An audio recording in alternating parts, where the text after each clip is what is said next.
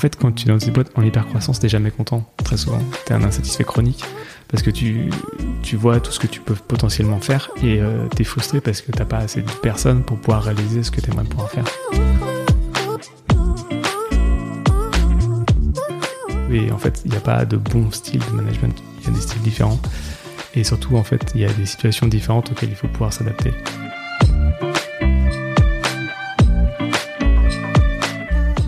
Et donc c'est ça aussi qui est, euh, assez intéressant, euh, parce que tu, vois les, choses évoluer extrêmement rapidement. Et donc tu sais que ce que tu fais répond à un problème à un instant T, mais tu sais pas s'il résolvera plus tard.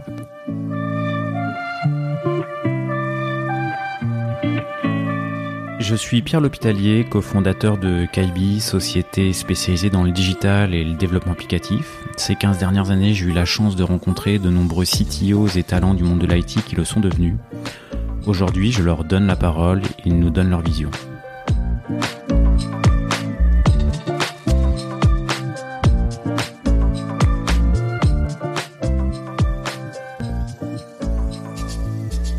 Salut Bertrand.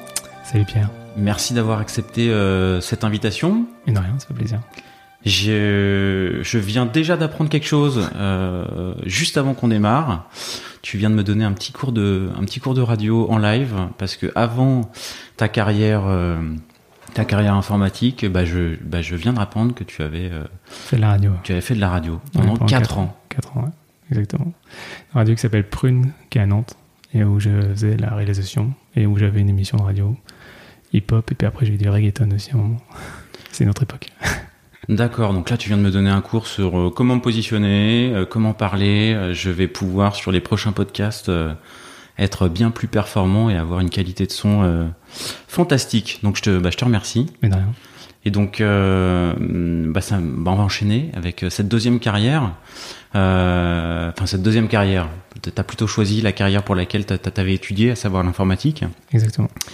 Et il euh, y a deux expériences, tes deux dernières expériences qui sont euh, particulièrement euh, euh, intéressantes et sur lesquelles je pense on va revenir euh, plus particulièrement. Ce sont tes, tes expériences chez, chez Captain, anciennement chauffeur privé, et puis l'expérience l'expérience actuelle chez Back Market, mmh.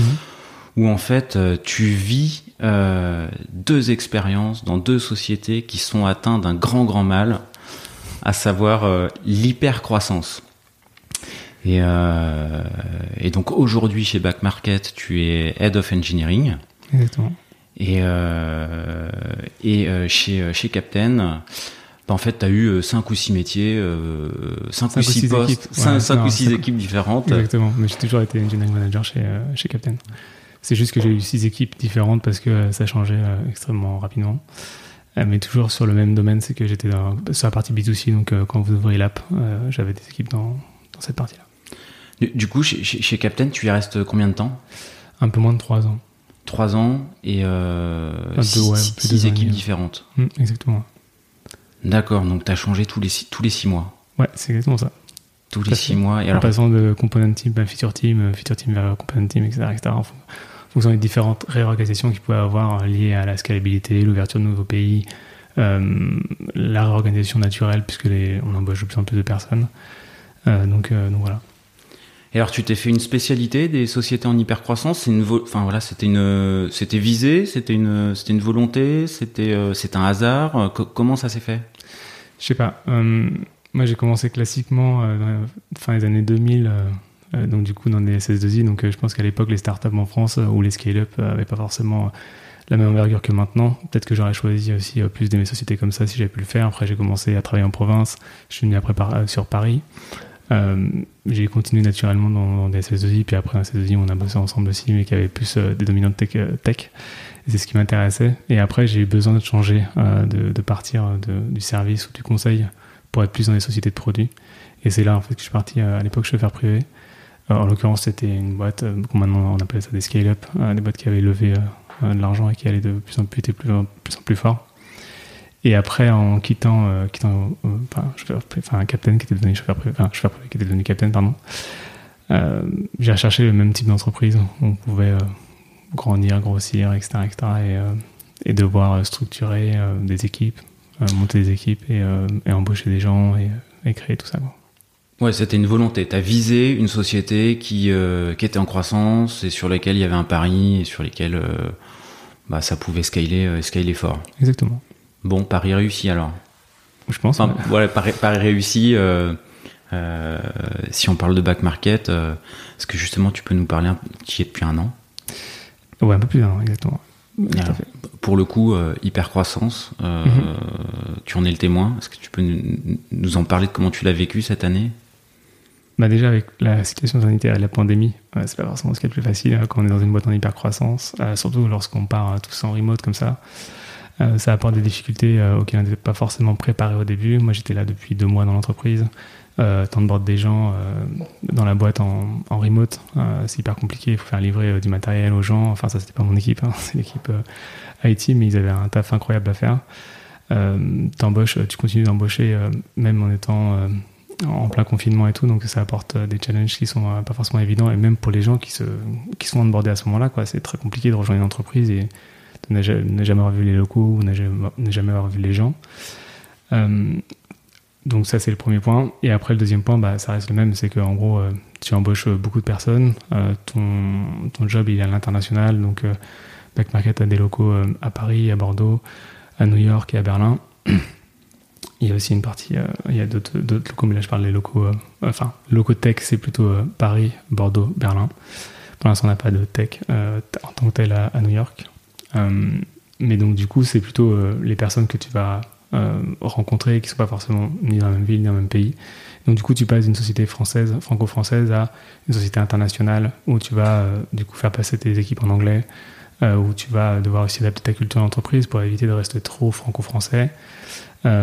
Et, et, tout ça, c'est des challenges qui arrivent en même temps que la tech. Ça veut dire en fait réduire les la dette technique qui aura pu s'accumuler au fur et à mesure du temps, euh, tirer vers le haut la plupart des personnes qui sont toujours dans l'entreprise et qui auraient été recrutées euh, à une époque de série A par exemple et qui connaissent pas forcément euh, les modes d'organisation d'une entreprise qui a, une échelle plus grande. C'est aussi compliqué pour des gens qui ont rejoint une entreprise où ils étaient 40 et puis là d'un seul coup l'entreprise fait 400 personnes, je sais pas, une, une bêtise mais 2-3 ans après ou 2 ans après et donc du coup c'est tout se structure autour de soi. les choses sont plus, on va dire, réglementé et cadré. Euh, il y a des contraintes plus fortes. Euh, faire casser euh, du, code en prod, c'est un impact plus élevé en termes de business. Il faut faire attention. Là, on a lancé le Japon, donc en fait, maintenant, on est aussi en Asie. Donc, tu as des problèmes associés au time zone, associés à la façon dont tu vas gérer les différentes parties de ta plateforme et ton infrastructure faut que tu muscles aussi toute ta partie infra, euh, ce qu'on appelle aussi le DevOps, euh, et euh, toute la partie d'automatisation, ton release pipeline, etc. etc. Donc, tu as tous ces challenges-là qui arrivent en même temps. Donc, culture, organisation, tech, et puis forcément, ça, je te parle de mon point de vue à moi, peut-être l'aspect business, où forcément les gens qui sont côté ops, opérationnel, vont, vouloir mettre en place plein de choses dans le produit pour être sûr de pouvoir continuer à, faire grandir euh, le produit en tant que tel et apporter du business sur le produit. Euh, donc, euh, donc ouais, et puis toutes les idées qui peuvent émerger de plein de gens sur les produits qu'on va pouvoir lancer, chez Back Market. Pardon. Et, et, donc du coup, c'est réussir à aligner tout le monde pour éviter de privilégier trop une partie plutôt qu'une autre.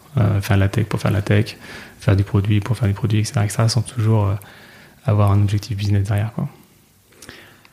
Ça, ça fait beaucoup de choses. Du coup, là, toutes les problématiques que tu as rencontrées cette année, voilà, elles sont alignées, euh, elles sont alignées, alignées dans, dans, ce que tu viens de dire. Mmh. Euh, je, rebondis sur euh, sur une ou deux là en, particulier. Là, tu as, parlé de, on a continué à, recruter.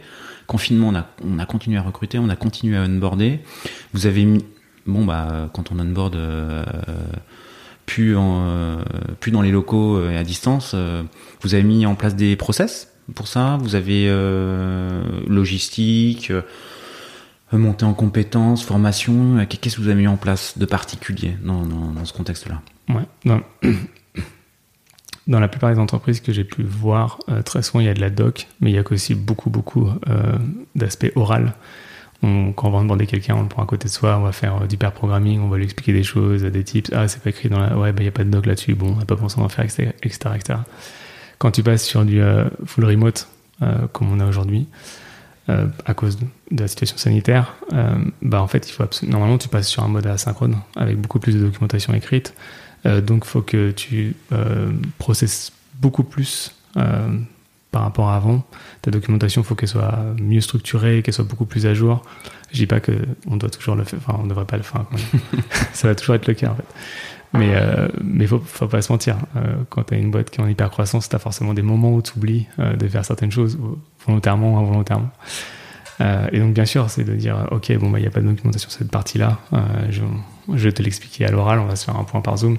Mais après, il faut absolument qu'on écrive un truc parce que le prochain qui va passer, euh, faut pas qu'il ait heurté le même mur que toi.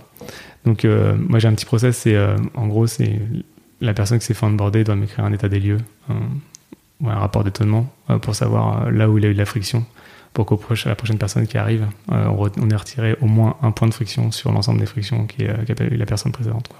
Tu demandes ça quand en fait à, la fin de la première semaine, à la fin d'un mois c'est, c'est, quand? Ouais, c'est en général à la fin de la première semaine, un peu genre tes idées. Après la deuxième semaine, très souvent, la personne a déjà commencé à coder et tout, donc qu'est-ce qui se passe? Et après, au bout de la quatrième semaine, euh, quelque chose parfois de beaucoup plus formalisé, euh, associé à l'organisation aussi. Est-ce que tu as une vue sur ce que font les autres équipes? Est-ce que tu as une vue euh, sur ce qui se passe à l'intégralité de la tech? Est-ce que tu comprends les différents produits chez Back Market Est-ce que tu comprends, voilà, etc. etc. quoi. Alors parfois, c'est juste une discussion avec la personne. Si la personne estime qu'elle est au clair, ça va. Parfois, c'est plutôt une sorte de 10-15 lignes qui vont être écrites pour, pour avoir des notes et pour pouvoir itérer dessus. Ok, et du, du, coup, tu dis, tu faisais, hum, tu parlais également de pair programming. D'habitude, quand on demande quelqu'un, euh, quelqu'un qui arrive, on fait des petits ateliers, on fait du pairing, tout ça. Mhm. Est-ce que tu l'as organisé? Est-ce que tu l'organises euh, justement en distanciel Ça aussi, comment tu l'as organisé Quand il y a une personne qui arrive dans l'équipe, enfin dans une des équipes, forcément, il a quelqu'un avec qui euh, il va bosser en direct tout le temps. Si c'est une personne qui est back-end, à dominance back-end, on va lui, on va lui attribuer une personne côté back-end avec qui il va pouvoir discuter de manière extrêmement régulière. La même chose côté front. Euh, pour être sûr que il n'y ait pas d'hésitation de la personne qui arrive dans l'entreprise en disant bah, je sais pas si je enfin, à qui je peux demander de l'aide etc., etc donc en général il y a une personne à qui on va dire tu peux t'occuper de lui ou d'elle pour être sûr qu'elle puisse euh, cette personne là puisse euh, être un débloqueur en fait. D'accord. Ok. Ok ok. Donc ça peut être du pair programming mais plein d'autres choses. C'est des questions ah mince je sais pas comment faire ça. Ah oui bah il n'y a pas de doc là-dessus. Bon ok. Désolé il y avait ce point là où il n'y a pas de documentation. Ça revient au point à ce que je disais tout à l'heure mais c'est sûr que euh, la personne ne reste pas toute seule dans son coin à pas savoir euh, comment faire. Quoi. Et tu parlais également de, je rebondis, euh, tu disais voilà, entreprise internationale, mhm. des bureaux tech dans, différents, dans différentes villes, langue en anglais, et puis différence de culture.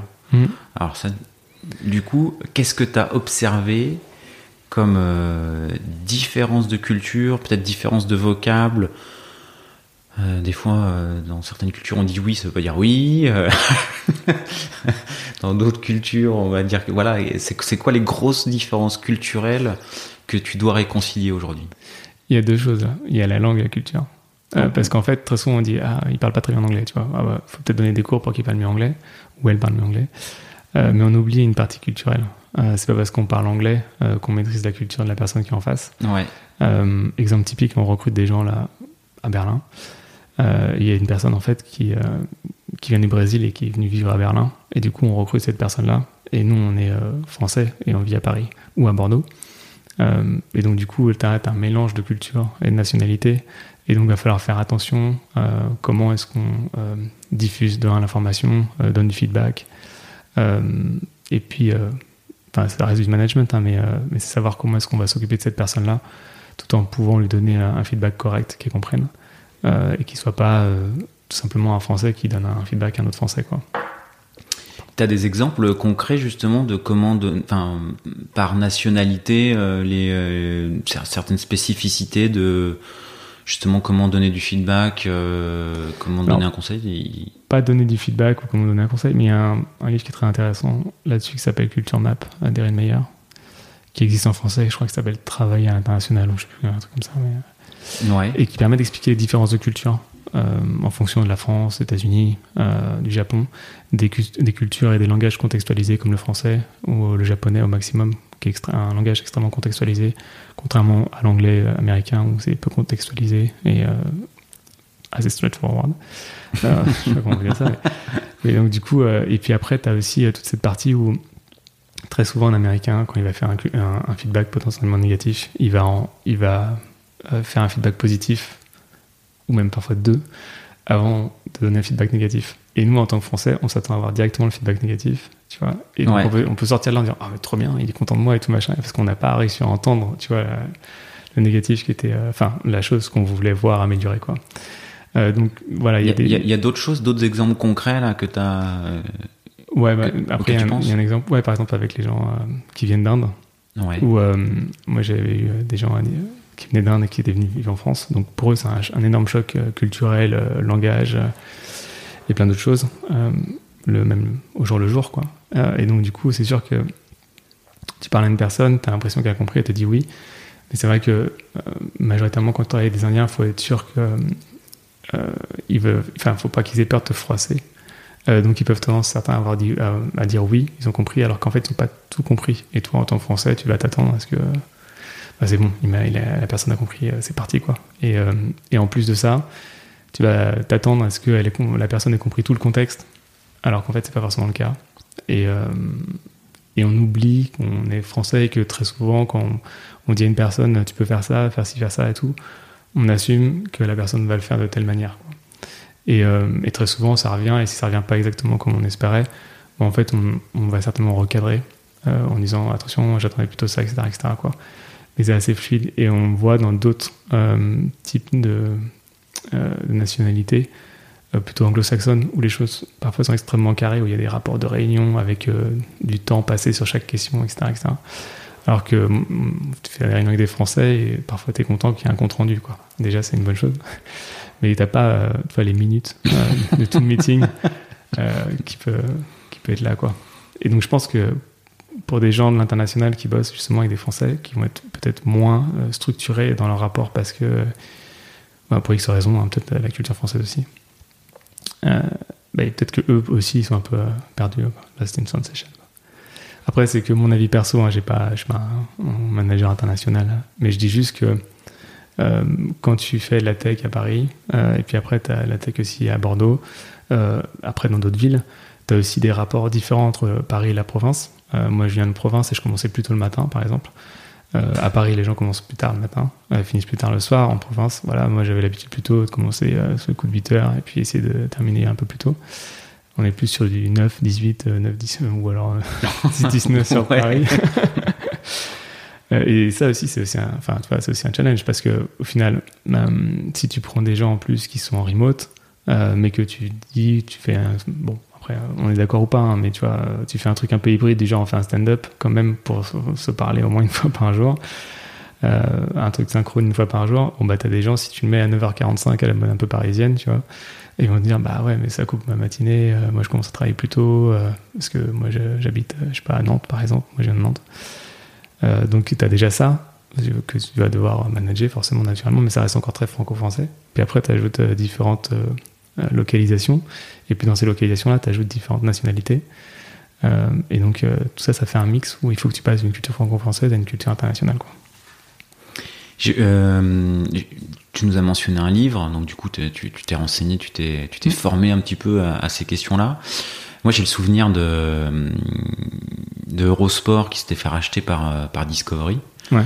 Euh, et pour le coup, euh, Discovery Channel, euh, groupe anglophone américain, avait, anticipé ces questions-là et, avait organisé des formations justement pour les équipes françaises, notamment, je sais pas pour les anglaises, mais justement à se comprendre hein, sur certains, certaines différences. Est-ce qu'il y a eu des, est-ce que c'est anticipé également côté back market? Est-ce qu'il y a une formation? Est-ce qu'il y a des choses un peu et, bon, ou des gens qui, euh, qui ont ce retour d'expérience et qui, qui, vous le font Ou c'est aujourd'hui, c'est euh, toi par les lectures que tu fais ou, et par empirisme que tu gères ça il y a différentes formations chez Backmarket qui sont fournies, euh, notamment sur la diversité par exemple, et sur, ouais, il y a différentes formations qui sont fournies.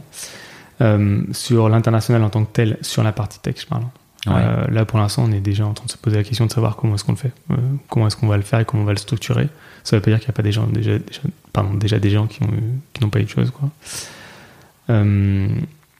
mais en tant que tel, pour l'instant, on est toujours en train de structurer toute cette partie-là. Euh, sur la partie euh, tech. Après, sur la partie ops et business, c'est un peu différent. Euh, parce qu'en fait, il y a déjà plein de gens internationaux, puisqu'au final, on a des représentants, des représentants de chaque mhm. pays. Donc, pour, je sais pas, pour gérer l'Espagne, on a des, Espagnols, on ne prend pas des Français. donc, forcément. Malin. oui, certainement. Après, chacun va midi à sa porte. Mais enfin, tu vois, si tu prends d'autres exemples, tu as, as, des sociétés françaises qui mettent des managers français à l'étranger euh, parce que ça les rassure d'avoir des, des, managers français, tu vois. Et inversement, tu as aussi des japonais qui, euh, qui, mettent des managers euh, japonais dans certaines entreprises du textile, par exemple, en Europe parce qu'ils savent que justement, ils vont pouvoir discuter avec une personne qui aura le même, la même culture qu'eux, le même langage. donc, c'est, on peut pas, peut pas blâmer quoi, pour ça. Tu me parlais, tu, disais, voilà, il y a des formations chez, mm. chez Back Market. T'allais dire quelque chose, puis tu t'es, tu t'es ravisé. Il y a quoi comme formation, du coup, vous recevez? Non, en fait, c'est parce que j'étais en train d'essayer de faire la liste dans ma tête, mais je suis incapable de faire la liste et je veux surtout pas, bah, dire, je veux surtout pas dire de bêtises. Ouais, mais celles qui t'ont marqué, alors, du coup, celles que tu as reçues ou celles que tu trouves euh, euh, chouettes à partager? Mhm. C'est juste pour euh, dire aussi sur la boîte sur laquelle je travaille actuellement, déjà, j'exprime que mon avis personnel de 1 et donc ma vision à moi, vu que ça grossit tellement vite de 1 et de 2 en plus, avec tout le remote et tout, on essaie de structurer plein de choses, donc je suis pas forcément une vision tout à fait exhaustive de ce qui se passe. Et en plus, ça change mois après mois. Donc, ce que je dis maintenant, en fait, ne sera déjà plus valable dans 3-4 semaines. Bon, on, se revoit, dans 3 mois alors. ouais, on peut, euh, donc, euh, c'est pour ça que je sais pas quand sera diffusé le podcast, mais euh, si c'est diffusé dans 2-3 mois, les gens vont bah, mais non, mais il a, il a complètement pété un câble. Ça, ça existe. donc, ça change extrêmement rapidement et c'est aussi le, but de l'entreprise. oui, on a été formé en tant que, en tant que manager. dès qu'on arrive, une formation manager, une formation à la diversité. Euh, après, tu parlais euh, le fait de savoir si on a des managers pour l'international. C'est quoi une formation à la diversité? Euh, Alors attends, je reviens juste pour terminer. Euh, tu as aussi des gens qui reviennent des US, qui sont français, qui sont partis vivre aux US, ou qui sont partis vivre ailleurs en Europe et qui décident de revenir en France ou sur la région parisienne. Donc c'est des gens qui ont une expérience internationale et qui rapportent ça aussi. Donc c'est aussi un intérêt en fait. quand je disais une entreprise franco-française, c'est pas forcément vrai encore maintenant, quoi, très clairement. Mm-hmm. c'est beaucoup plus international que ça l'était, je pense avant forcément. Euh, formation à diversité, bah, c'est tout un ensemble de choses euh, qui doivent éclairer euh, le manager contre ses propres biais pour être sûr qu'il applique oui, ses propres biais à, du recrutement, à du management d'équipe, à la façon de voir les choses. je suis un homme blanc, hétérosexuel voilà, bah, éviter d'appliquer mon prisme à moi et euh, être sûr de, que je puisse euh, élargir euh, mon cadre sur plein de choses pour être sûr d'inclure des femmes, des gens issus de la, minorité, de la diversité dans, dans, la façon dont je vais bosser. Quoi.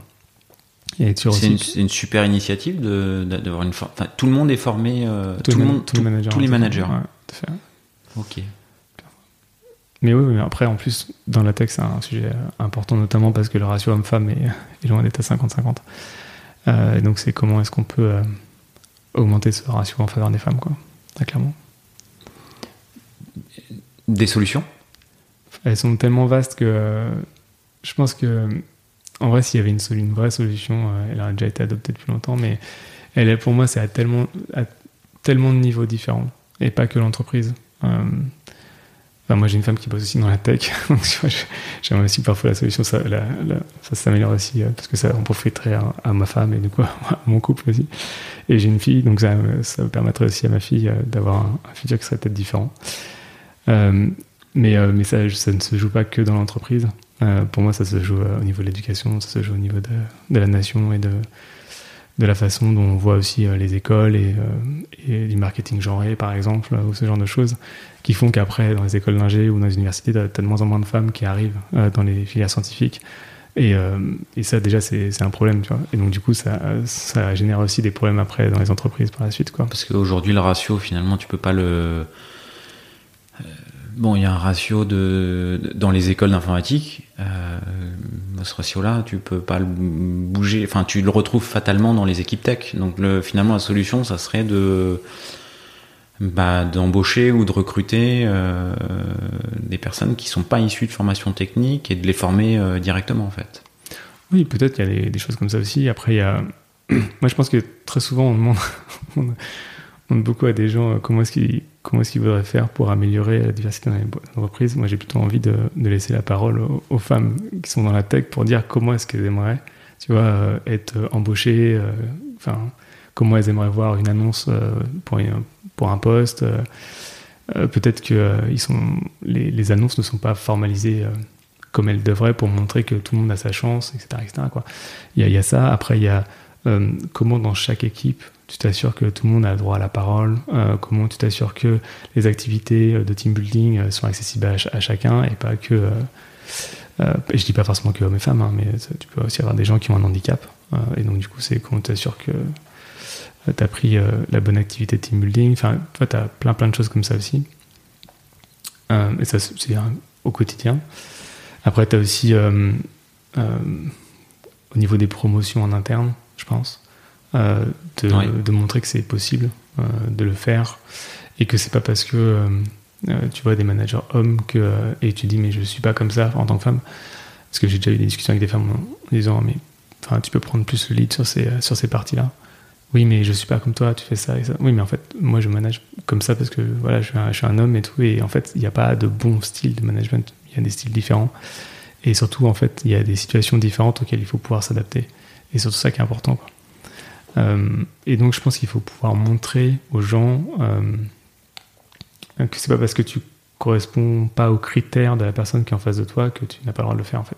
D'accord. Et donc, c'est pour ça que je dis, euh, pour moi, il y, a, plein, plein, plein de différents niveaux auxquels il faut intervenir. Il y a un niveau beaucoup plus large au niveau de la nation, l'éducation euh, dans les écoles, etc., etc. Et dans les écoles, ça commence un truc très bête. Mais il y avait un article là-dessus qui était intéressant dans le monde. C'était sur la structuration des cours d'école en primaire, par exemple, ou au, collège. Moi, j'ai été en primaire et j'avais, enfin, les garçons, enfin, il y avait un, terrain de foot et du coup, c'était les garçons qui jouaient au foot et le terrain de foot prenait une énorme partie de la cour de récré. et donc, du coup, il reste après un peu ah bah des, des, jeux pour les filles, et puis il reste des petits jeux pour les filles, etc. etc. Donc en fait, tu as aussi un formalisme dans les écoles qui peuvent être changés au niveau des cours de récréation et la façon dont les cours sont formalisés. Après, tu peux voir plus tard dans les collèges, dans les lycées, comment tu structures aussi tout ça. Après, comment tu fais au niveau euh, euh, pour faire comprendre qu'en fait, euh, bah, les maths c'est pas que pour les garçons et le français c'est pas que pour les filles. Euh, puisque voilà, c'est un peu les stéréotypes qui sont quand même extrêmement présents et je trouve ça extrêmement dommage. Et puis bah, naturellement, tu vas retrouver plus de femmes aussi dans la filière scientifique et puis ça va changer aussi par la suite. Et après, euh, tu fais, enfin là maintenant, tu as, cette situation-là qui est telle qu'elle, et ben dans les entreprises, il faut essayer de travailler aussi pour se dire comment est-ce qu'on fait pour pouvoir montrer que tout le monde a la parole, tout le monde peut être présent dans cette entreprise et que la culture en tant que telle euh, n'est pas, euh, comment dire, pas restrictive. Euh, mais c'est un vaste sujet et en fait, je pense pas, je pense vraiment pas être la meilleure personne pour pouvoir parler de ce sujet-là.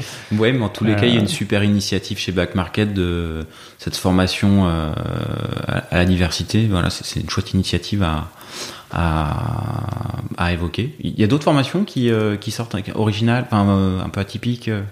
Dans la dans l'entreprise. Ouais, ouais. Euh, oula, dans la tête comme ça, j'ai pas. Euh, mais je sais qu'il y a une vigilance, accrue euh, depuis déjà quelques mois de la part des RH sur les promotions en interne et sur la façon dont l'entreprise grossit pour être sûr qu'il n'y ait pas des billets qui s'appliquent naturellement. D'accord, ok. Euh, tout à l'heure, tu as dit bon, euh, back market dans trois semaines, c'est plus le même back market que bon, donc euh, voilà, donc je m'explique, mais peut-être que bon. Alors, du coup, on n'a pas encore dit et trop parlé de back market. Mhm. Est-ce que tu peux nous dire back market aujourd'hui, c'est quoi? Qu'est-ce que ça fait? Finalement, on n'en a pas parlé en termes de, de, business. C'était quoi il y a, c'était quoi il y a un an? C'était quoi aujourd'hui? Et puis, bah, les, ce qui en découle sur ton rôle, quoi. Aujourd'hui, comment il a évolué? Donc Buy Market, c'est une entreprise euh, qui est une plateforme pour euh, mettre en relation des entreprises qui vendent des devices reconditionnés et des gens qui veulent en acheter. et donc du coup, moi je suis sur la partie marchand, donc je ne travaille pas du tout sur le site web que les clients voient. Dans, dans cette entreprise-là, j'ai un rôle euh, qui est structuré de cette manière-là. Sur, la partie marchand, ça veut dire. La partie marchand, c'est les marchands qui vendent, les marchands qui reconditionnent, par exemple, des téléphones. Je vais prendre l'exemple de téléphone parce qu'il Ouais. marche plutôt bien expliqué et euh, parce que euh, les gens voient tout de suite un iPhone. donc je vais prendre l'exemple facile euh, d'un iPhone. Mais donc du coup, tu as des, euh, des marchands français euh, qui, ont, qui ont des usines de reconditionnement. Il y a pas mal d'usines de reconditionnement en France, contrairement à ce qu'on peut croire. Euh, et donc ces gens-là, en fait, euh, ces marchands-là vont euh, racheter des téléphones usagés ou par exemple via des opérateurs téléphones mobiles. Euh, et donc, euh, du coup, vont récupérer des stocks de téléphones à reconditionner. Euh, eux vont les reconditionner en, vérifiant l'état du téléphone, changeant la batterie si nécessaire, l'écran, le micro, etc., etc., pour le remettre dans un état donné selon plusieurs critères qu'on a chez Back Market. Il y a 5 grades aujourd'hui. Chez Back Market, il y en a 3 en Allemagne. Du coup, on va changer aussi nos grades pour qu'ils deviennent plus explicites. Mais donc, du coup, euh, quand vous écouterez ce podcast, ça sera déjà, ça sera déjà changé. Euh, voilà, à l'époque où on l'enregistrait, il y en avait 5. Quand vous l'écouterez, il y en aura 3. Certainement, ça dépendra du pays dans lequel vous serez. Euh, et, euh, et donc, du coup, ces marchands-là, en fait, euh, vont, euh, euh, comment dire, pousser leur catalogue sur notre plateforme euh, pour que nous, on puisse exposer euh, ce catalogue-là et proposer aux clients euh, le- l'appareil, le, meilleur appareil au meilleur rapport qualité-prix à l'instant T. En fonction du, du stock disponible.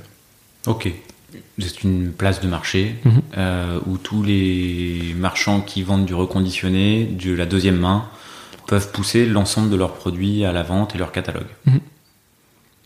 Et Exactement. coup, Et, donc du coup, moi je, pars, je bosse sur, sur la partie euh, donc engineering côté marchand. Euh, donc on a un modèle issu de, de ce qu'avait fait Spotify à l'époque. Donc du coup, il y a une tribe marchand. Dans cette tribe marchand, il y a différentes, euh, diffé- différentes équipes. Une équipe pour euh, le back office, le tooling des, des- enfin il y a différentes équipes. Donc du coup, euh, tooling, back office marchand, euh, tout ce qui est algorithme de pricing. euh, ce qu'on appelle des buy box. Des buy box. Euh, on va avoir aussi le catalogue. C'est pas les marchands qui, euh, qui price leurs produits. C'est Si, vous qui les. Ils pricent leurs produits, ouais, bien sûr. Ils pricent leurs produits, mais donc du coup, Pourquoi vous avez besoin d'algo de pricing du alors bon, j'ai voulu simplifier euh, pour que les gens puissent comprendre. Mais en gros, ce qui se passe, c'est que on prend un exemple d'un iPhone euh, 10, par exemple, iPhone X. Euh, le marchand va vouloir le vendre, je sais pas, je dis un prix euh, bidon, j'en sais rien, 350 euros.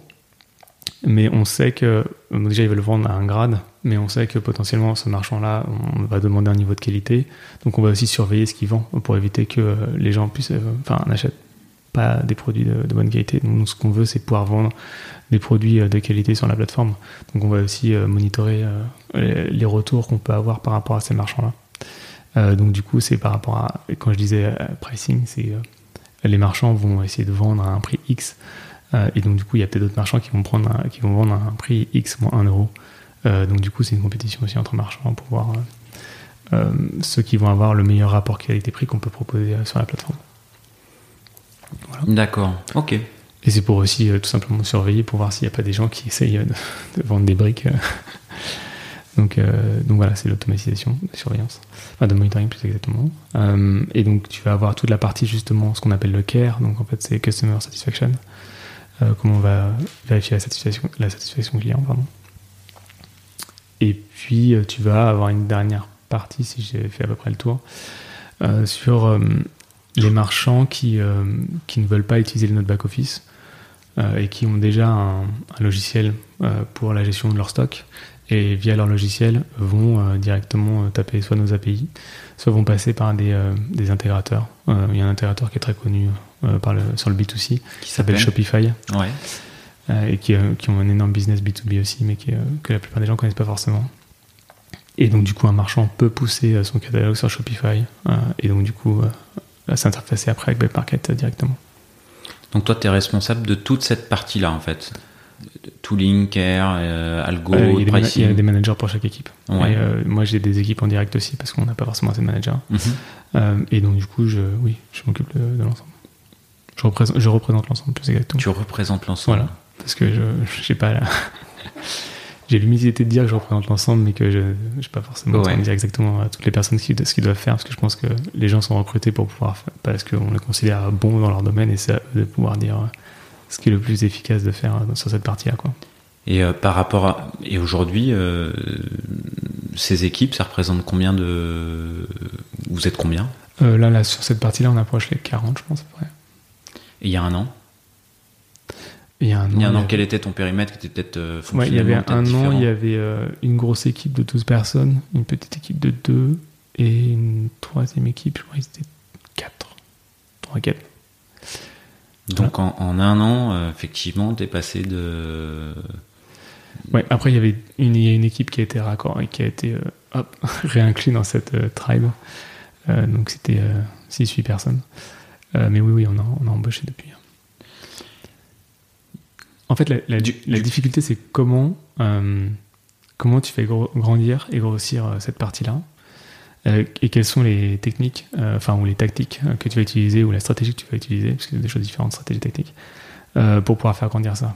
C'est-à-dire que, typiquement, tu peux te dire, OK, j'ai une problématique là, en termes de produits de business, je veux vouloir ajouter une composante tech pour la scalabilité de la plateforme, scaler un, un, outil ou des, des, des, processus qui étaient déjà faits à la main, processus déjà faits à la main. Et donc, tu comment est-ce que tu fais? Est-ce que tu embauches deux personnes de l'extérieur ou trois personnes pour monter cette équipe et tu leur dis voilà ce que j'ai besoin que vous fassiez, etc., etc., en mettant un manager interne ou alors un manager même qui vient de l'extérieur euh, Ou alors tu fais, tu prends ce scope-là dans une équipe déjà existante, euh, tu embauches des gens, tu les mets dans cette équipe-là jusqu'à ce qu'elle devienne trop grosse pour être managée.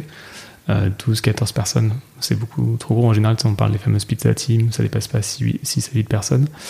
Euh, et donc là, 12, 14, c'est énorme. Et là, tu splits l'équipe euh, pour, faire pour les splitter en deux équipes. Et donc là, l'avantage, c'est que tu vas avoir tous les gens qui vont être onboardés dans la boîte, et notamment dans ton équipe, qui vont pouvoir prendre une culture d'entreprise. Et, et, par conséquent, lorsqu'ils splitent, en fait, ils vont connaître comment l'entreprise fonctionne, adhérer aux valeurs de l'entreprise, adhérer aux valeurs de la, tech, etc., etc. Savoir où est-ce qu'ils peuvent contribuer et où est-ce qu'ils peuvent apporter de la valeur rapidement. Mais cette euh, tactique-là, en fait, euh, enfin, fatigue aussi les gens, parce qu'au final, ça devient difficile à manager. De 1, euh, de 2, tes stand-up le matin à 12 ou 14, ça fait, des gros, gros stand-up. Encore plus quand tu es avec la situation sanitaire qu'on a actuellement. Puis après, bah, l'autre technique, c'est de dire bah, je prends deux personnes d'une équipe tout de suite et puis je leur dis de créer une équipe. Quoi. Donc voilà, tu as différents choix, la façon dont tu fais. Donc aujourd'hui, on, a fait on a fait grossir des équipes qu'on a splittées. Euh, une première fois, puis après on a rembauché des gens, on a refait grossir l'équipe, puis on, là on a resplit cette semaine euh, pour créer une équipe de shipping en plus. C'est ça que je peux parler de shipping tout à l'heure. Euh, shipping, oui, la livraison et la logistique en entrepôt, parce qu'on a cette composante là aussi. donc donc c'est comment est-ce que tu fais pour être sûr que des gens qui arrivent dans l'entreprise comprennent ce qui se passe au niveau IC, donc individual contributors, donc les software engineers, euh, mais aussi pour un manager qui arriverait et qui connaîtrait pas l'entreprise et à qui tu donnerais de nouveau comme ça la première semaine, tu dis bah allez les gars, euh, je sais pas, faites-moi telle livraison, très bien. Euh, donc c'est voilà, c'est la stratégie que tu peux choisir. Après nous, enfin, là ce qu'on fait actuellement, c'est on fait grossir les équipes et puis après on les split quand ça devient plus plus gérable. Ça, ça a été la, stratégie adoptée là, toute l'année écoulée, grosso modo? Est-ce que c'est encore le cas C'est encore le cas? On a créé deux, deux équipes là par exemple cette semaine. Ah, parce qu'il y avait deux équipes, une dont je m'occupais et une occupée par un autre manager, qui sont devenues trop grosses, et on les split en deux, euh, chacune, donc ça va faire quatre équipes. Et il y a un manager qui est, qui est, arrivé il y a quatre semaines, là, qui va en prendre une, d'entre elles.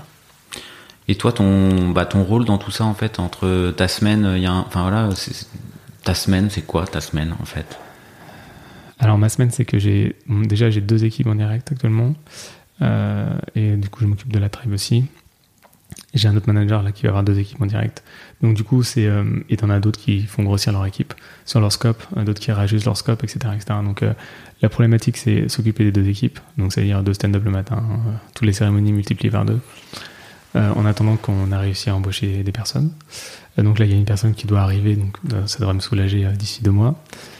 sur une des équipes. Et puis après, c'est s'assurer de la communication aussi naturelle à l'intérieur de ta tribe. Euh, s'assurer de l'alignement de la tech euh, par rapport au produit, par rapport au business, de pouvoir euh, prioriser les sujets tech, parce que forcément, il faut faire scaler la plateforme. Donc, tu as un milliard de sujets tech, ton release management qu'il faudra améliorer, ta partie qui est endettée techniquement, tu pars en service, est-ce que tu fais un, microservice châssis par exemple euh, ton monitoring que tu souhaites peut-être améliorer, tu veux faire peut-être un event journal, etc., etc. Et donc, du coup, ça, c'est pas forcément à moi, euh, sur mon périmètre, de m'en occuper, mais donc, du coup, tu as une try plateforme qui a été montée, euh, qui sont normalement au service, tu vois, un peu de la plateforme et des autres IC de l'entreprise, donc en construisant des outils pour pouvoir, je sais pas, faciliter le déploiement, faciliter la, vie du, du, développeur ou de la développeuse lorsqu'elle va travailler au quotidien avec, sur la plateforme. et donc, en fait, ma semaine, c'est euh, m'occuper des deux équipes, euh, réussir à aligner tout le monde euh, sur la partie au niveau de travail, donc sur la partie engineering produit, en travaillant avec le produit de business. Ça va être aussi s'assurer de la communication et de transfert d'informations qu'il y a dans l'entreprise, puisqu'on grossit extrêmement rapidement. S'assurer que les gens sachent ce qui est fait à l'autre côté de la tech. Ça peut paraître un peu stupide de dire ça, mais en fait, vu qu'on est tous un peu dans notre scope, forcément, il y a des moments dans, ta semaine où tu sais pas ce qui est fait à côté. Et donc, c'est euh, savoir comment tu mets en place ce qu'on appelle des radiateurs d'information. Donc, c'est comment est-ce que tu fais remonter la, donnée de, manière naturelle que les gens peuvent consommer en asynchrone, soit via du monitoring, de la documentation, euh, peut-être des points de synchro du coup euh, qui ne sont pas asynchrones. Et donc, tu as, toute cette partie-là. Et puis, et puis ouais, je pense que j'avais déjà mentionné, mais l'alignement business euh, tech euh, produit, puisqu'au final, la plateforme, enfin, le business consistant hyper rapidement ils ont tous, chacun, euh, leur sur leur partie, chaque scope que je t'ai énoncé, des objectifs, des envies, des besoins. Et donc, du coup, il faut réussir à expliquer à des gens qui vont pas être forcément prioritaires sur cette partie-là et qu'on va plutôt prioriser notre partie. C'est quoi les enjeux business qu'il y a eu cette année et, les, les, gros chantiers de, de l'année à venir puis voilà, business. Euh, ouais, je sais pas si je, je peux euh, tout énoncer. Alors, ce qui euh, s'est passé, peut-être. Ce qui s'est passé. Ce qui est en prod, du coup. ce qui est en prod. en fait, je voulais faire un bilan, je crois qu'il y a une semaine ou deux. Et, et j'arrivais pas parce qu'en fait, j'avais des notes un peu. Enfin, j'avais pas forcément des choses structurées quarter par quarter. Et je me suis rappelé de quelque chose dont j'ai échangé la semaine dernière avec des anciens managers de, de Captain. Mais une chose que j'avais aimé de mon ancienne boîte qui m'avait qui m'avait marqué en fait et quand j'en ai reparlé à ce manager là il me fait t'avais raison j'ai oublié cette, anecdote mais en fait quand tu es dans une boîte en hyper croissance t'es jamais content très souvent. T'es un insatisfait chronique parce que tu tu vois tout ce que tu peux potentiellement faire et euh, t'es frustré parce que t'as pas assez de personnes pour pouvoir réaliser ce que t'aimerais pouvoir faire. Que ce soit au niveau euh, enfin partout hein. trifecta euh, engineering produit business. Et, et donc par conséquent en fait tu t'as pas forcément tendance à vouloir regarder le passé, parce que tu t'occupes toujours euh, du, problème présent et du problème qui va arriver en 3 mois, dans 6 mois et peut-être dans 9 mois. Et vu que tu sais que le problème que tu as maintenant, si tu, si tu le prends pas à bras le corps, il va se multiplier par 2, euh, peut-être peut dans 6 mois ou dans un an, ou par 4, tu vois, euh, bah, tu as moins tendance à vouloir regarder le passé. Quoi. Donc il y a une première chose, c'est être content et célébrer ce que tu as réussi, peut-être tes échecs aussi. Célébrer les échecs? Bien sûr, hein. Parce qu'au final, c'est les vrais échecs. Oui, ça fait très un peu américain comme ça, mais euh, tu décides d'arrêter un projet euh, pour X raisons. tu as les ingés qui ont un peu le moral en berne. Euh, qu'est-ce que tu fais à ce moment-là Tu te dis, bon, bah, c'est la loose, tant pis, c'est mort. Ou alors, est-ce que tu dis, bon, écoutez, bah voilà, on, s'est raté sur ce coup-là. Qu'est-ce qu'il faudrait pas qu'on refasse si on se relance là-dedans? Qu'est-ce qu'on aurait dû faire? se mettre des bières, on, a raté quoi. Bah ouais, mais là tu peux pas le faire en fait. T'es en pandémie mondiale. Et oui, effectivement, en général, ça serait beaucoup. Euh, tu peux aller voir des coups, tu peux aller jouer, tu peux aller manger au restaurant, etc. etc. Là, c'est un peu, un peu plus compliqué. Euh, et pour revenir sur l'anecdote de ma boîte précédente, c'est que tu avais le CTO à l'époque qui, avait euh, qui avait fait des slides en disant on n'est jamais content de ce qu'on fait, mais je voudrais juste qu'on prenne 5 minutes pour se retourner sur ce qu'on a fait sur les deux dernières ou trois dernières années. Tu avais genre 3 ans avant, c'était marqué genre 6 features. L'année d'avant, c'était genre 20 features. Et puis là, on avait 60 features qui étaient faites et ça remplissait l'intégralité de la slide. Et euh, bon, je suis incapable de vous dire quelles étaient les fonctionnalités. J'ai fait un petit papier en partant de chez Captain pour me rappeler de toutes les, features euh, que mes équipes avaient faites. Et j'avais compté le nombre de fonctionnalités et je ne me rappelais même plus. Euh, mais je pense que ça fait un peu du bien en moral de temps en temps de se retourner et de se dire ah bah tiens en fait on a quand même fait tout ça même s'il nous reste encore le triple à faire d'ici la fin de l'année quoi et euh, très clairement, mais à coup pas là-dessus, je pense que je fais pas assez.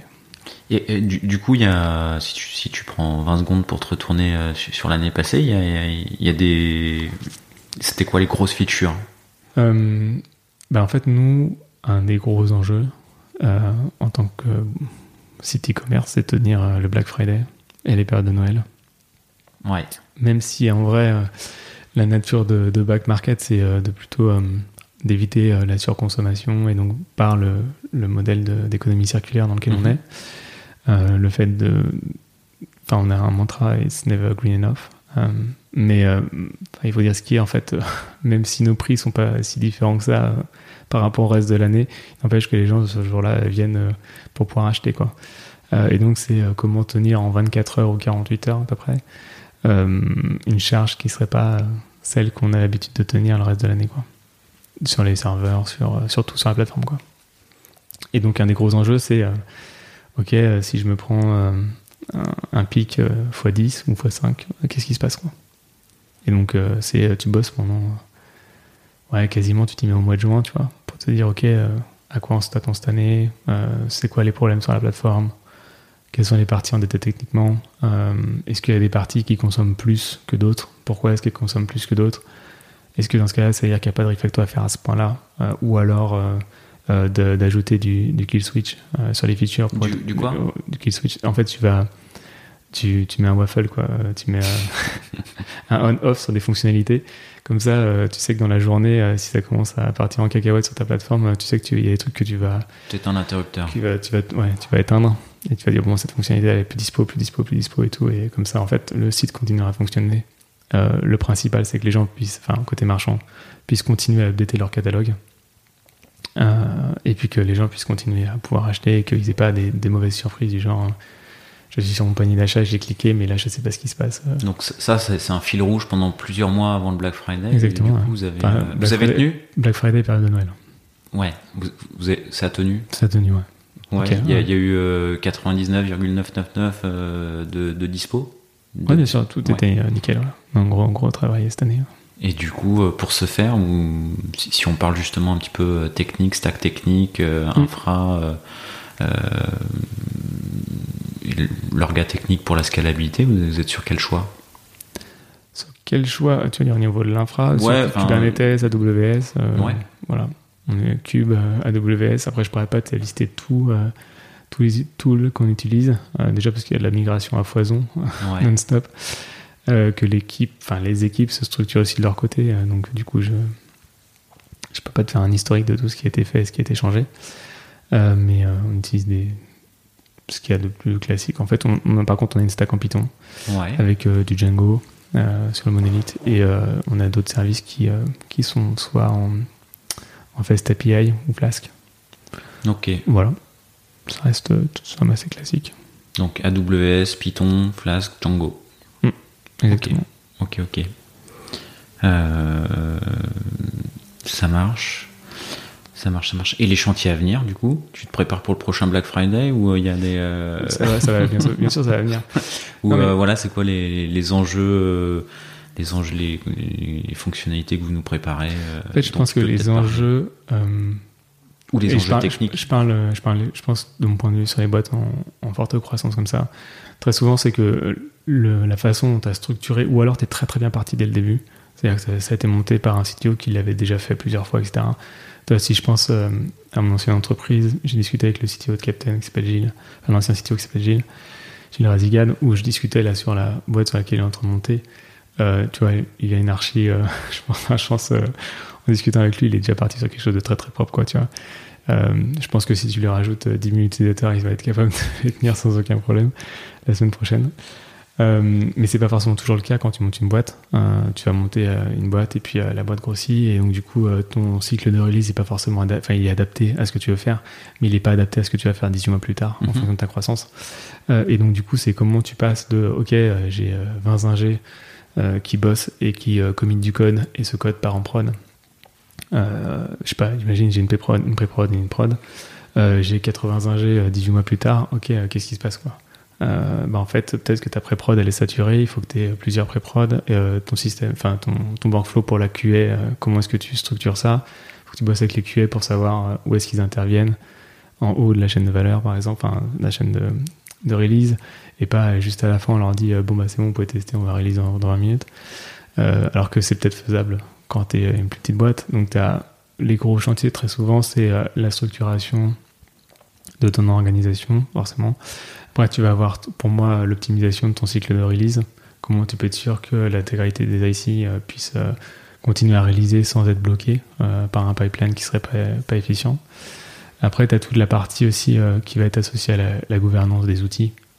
quel outil on prend dans la boîte Comment est-ce qu'on interconnecte tout ça tu vois, je sais pas, quand tu as une petite boîte, tu vas dire, bah, utilisez le SSO de, Google pour vous inscrire sur ce site-là. Enfin, tu vois. Euh, maintenant, c'est quand tu grossis comme ça, tu peux plus. Il faut que tu aies un gestionnaire d'identité. Euh, il faut que une personne, quand elle arrive dans l'entreprise, et puis avoir, avoir accès à ces outils naturellement, et que si elle utilise, euh, je sais pas, je dis une mais Jira, en fait, elle utilise le compte Jira de l'entreprise et qu'elle se connectée via le SSO qui est fourni par l'entreprise. ça peut paraître un peu stupide comme ça, mais en général, tu pars très très vite. Tu peux prendre un système de documentation. Il y a une autre partie de la boîte qui a pris un autre système de documentation parce qu'il préfère, c'est plus joli. Euh, d'autres qui ont pris Jira, d'autres qui ont pris Asana ou ce que tu veux. Et donc, c'est comment tu remets tout le monde sur le même outil avec euh, le même système d'authentification. Euh, après, tu as toute la partie de ta plateforme. Tu peux être, par exemple, sur du pass. Tu t'es mis sur du Heroku au début. Mais en fait, le problème d'être sur du pass, c'est qu'en fait, bah, le coût de tes ton coût d'infrastructure suit le coût de ta croissance d'entreprise. Puisqu'au final, ton nombre de requêtes augmente et vu que tu es facturé euh, potentiellement à la requête euh, sur du pass ou autre, bah forcément tes coûts vont augmenter. Donc c'est à ce moment-là très souvent que tu commences à migrer euh, sur de l'IA, l'infrastructure à service, mhm. typiquement sur du AWS, du Google Cloud, du Microsoft, ce que tu veux, hein, ou tes propres serveurs. Et c'est à ce moment-là où tu vas, tu vas vouloir faire des migrations comme ça pour pouvoir avoir une maîtrise de tes coûts et que tes coûts ne scalent pas avec ton entreprise. Quoi. Ça, ça a été un sujet justement? Ça, c'est un sujet qui a été déjà fait avant que j'arrive dans l'entreprise. Le, step était déjà, passé. Exactement. Mais c'est un step que j'ai vécu euh, chez Captain à l'époque. On était justement chez Heroku, chez Heroku et on est passé euh, chez, euh, Google Cloud avec du Kubernetes notamment. Et puis après, tu as tous les aspects de sécurité. typiquement, au niveau de l'infra, je ne suis pas spécialisé infrastructure, hein, donc je ne vais pas me lancer là-dessus. C'est un métier qui est, quand même particulier, qui en plus est en, pleine mutation de mon point de vue depuis que j'ai commencé dans la tech. Euh, mais euh, tu prends du pass, tu vas mettre des microservices, mais en fait, tes, microservices sont en râteau, euh, donc directement accessibles via Internet, alors que peut-être que tu as envie que tout passe par une gateway et que tout reste bien structuré dans ton VPS, dans, dans, ta structure, enfin dans ton structure réseau et que tu permettes pas aux gens depuis l'extérieur de l'entreprise de se connecter directement sur un de tes microservices directement dans, dans, dans ton infra quoi. Donc j'imagine que c'est actuellement plutôt cette structure-là que vous avez chez Back Market. oui, bien sûr. ok. ok, ok. Donc c'est euh, toute cette partie-là que tu dois prendre en compte. Et puis après, il y a une, partie qu'on oublie beaucoup. Euh, c'est euh, savoir ce que tu décides de garder ou pas. très souvent, on va ajouter des fonctionnalités, mais on ne se dit jamais, tiens, en fait, ce truc-là, on va l'arrêter. Et c'est comment tu te mets d'accord avec produit business euh, et tech pour dire euh, bon, en fait, euh, cette fonctionnalité, je ne sais pas une, bêtise, mais sur le back-office, est-ce que cette page-là, elle est encore vue vraiment? Est-ce qu'on en a encore vraiment besoin? C'est toi qui dis ça? Non, enfin, tu, tu, peux. Enfin. tu, les monitors, j'imagine, les logs, les, tu, peux avoir, tu peux avoir des problèmes récurrents qui surviennent et tu vas dire attends mais est-ce qu'on enfin ah ouais mais c'est endetté techniquement il nous faudrait 3-4 semaines ou 3 semaines pour pouvoir régler le problème pour pouvoir faire quelque chose de propre et de scalable Ouais, mais ok, mais est-ce que c'est encore utilisé quoi? C'est une vraie question. Euh, et donc, tu as toute cette partie-là aussi qu'il ne faut pas oublier et qu'on a tendance complètement à oublier, puisqu'au final, ce que je te disais, tu penses très souvent au futur et pas forcément au passé. Euh, et tu as tendance à voir le, problème et tu dis, ok, comment je vais régler ce problème-là? Euh, sans te dire, en fait, je peux juste le faire disparaître en disant, cette fonctionnalité-là n'existe plus. Et donc, c'est discuter avec le produit euh, pour dire est-ce que tu penses que cette fonctionnalité elle, déjà elle est encore utilisée? Tu enfin, est-ce qu'il y a moyen qu'au côté business ils sont auprès des marchands euh, par exemple sur mon cas à moi est-ce qu'elle est encore utilisée ou tu utilises regarde dans le monitoring si les gens vont sur la page? Tu as réussi à faire passer euh, du delete de, de fonctionnalités sans moi en particulier par exemple j'ai discuté avec mon PO là dernièrement il a il annonce à l'équipe en disant ouais on va retirer cette page là ce lien ou cette partie de page en fait parce qu'en gros, on décide de simplifier, que euh, Et c'est plus pertinent de, de, faire ça comme ça. Quoi. Et dans une boîte où hyper croissance, bon, pas mal de moyens euh, et beaucoup d'idées business et bon, euh, de l'internationalisation, enfin, plus de produits qui se vendent. Et, bon, on veut souvent faire passer beaucoup d'évolutions. Mhm. Tu as parlé de dette technique tout à l'heure. Mhm. Tu arrives à les faire passer, tes chantiers de dette technique? Ouais, là on a. Et, comment tu les fais passer? Parce que j'imagine des fois c'est un peu dur. Euh, on a changé un peu de stratégie. Euh, ça veut dire qu'en gros, là par exemple sur, sur, la tribe, il y a une roadmap euh, sur, sur le quarter. Alors nous, on la review beaucoup plus souvent, et c'est pas chaque quarter. Mais donc du coup, en fait, les projets tech deviennent des, pro des projets comme les autres. Ça veut dire qu'en gros, ces produits business et tech sont au même niveau. Et comme ça, en fait, on éduque aussi la partie ops, donc business, en disant voilà, en fait, il y a ce sujet-là, il faut absolument qu'on le prenne en compte c'est une réduction de la dette technique, mais ça veut rien dire une réduction de la dette technique. Pour, tu vois, c'est deux mots. Euh, ok, tu peux expliquer ce que c'est qu'une réduction de dette technique, mais au bout d'un moment, une personne qui, euh, qui côté produit côté business, qui n'a pas forcément une connaissance extrêmement fine au niveau de la plateforme, si voit toujours des lignes de réduction de dette technique, elle dit mais super, en fait quoi Donc en gros, c'est plutôt comment tu, tu, tu, tournes les choses pour montrer que euh, tu as un avantage direct à agir sur ce problème-là. Je dis un exemple très con qu'on a actuellement, mais euh, on a besoin de migrer des crons euh, qui étaient euh, sur des machines, on voudrait les migrer sur un nouveau système qu'on a mis en place. pourquoi est-ce qu'on fait ça en fait? Est-ce que c'est juste parce que c'est pour la beauté du geste? Oui, ok. Est-ce que c'est pour parce qu'on a besoin de passer sur cette nouvelle plateforme qui sera beaucoup plus scalable? Mais en fait, quel problème ça résout? En gros, tu peux partir du problème en disant bah, ce problème-là, c'est que t'as trop de on-call, t'as trop d'alertes qui sont on-call des gens qui, euh, qui surveillent la plateforme, euh, qui font du monitoring de, plateforme. Donc t'as trop d'alertes qui sont levées à cause de ces crons parce qu'ils sont plus forcément assez stables. Euh, voilà, parce que ça va pas forcément scaler comme on le souhaitait. Enfin bref, je vais épargner les détails. Mais donc du coup, c'est plutôt dire, ok, combien de nombre d'alertes on va pouvoir réduire en faisant cette migration? Et tu vois, là, ça parle à tout le monde. Si tu dis, je retire 80% de ces parties d'alerte-là, les gens vont comprendre qu'en fait, tu vas moins occuper les gens, moins occuper les gens d'astreinte, euh, ou moins les réveiller la nuit. Et donc, tout le monde va être d'accord pour dire c'est nécessaire de pouvoir, euh, de pouvoir prioriser ce type de sujet. Et donc, en fait, ce qu'il faut, c'est euh, réussir à tourner ton sujet de dette technique, qui, est en fait un sujet comme les autres, qui apporte un avantage. Tu le, tournes, tu le tournes en retour sur investissement, Bien sûr. mais pas en valeur ajoutée fonctionnelle, mais en valeur ajoutée de fonctionnement. Exactement, D'accord. faire ça comme ça.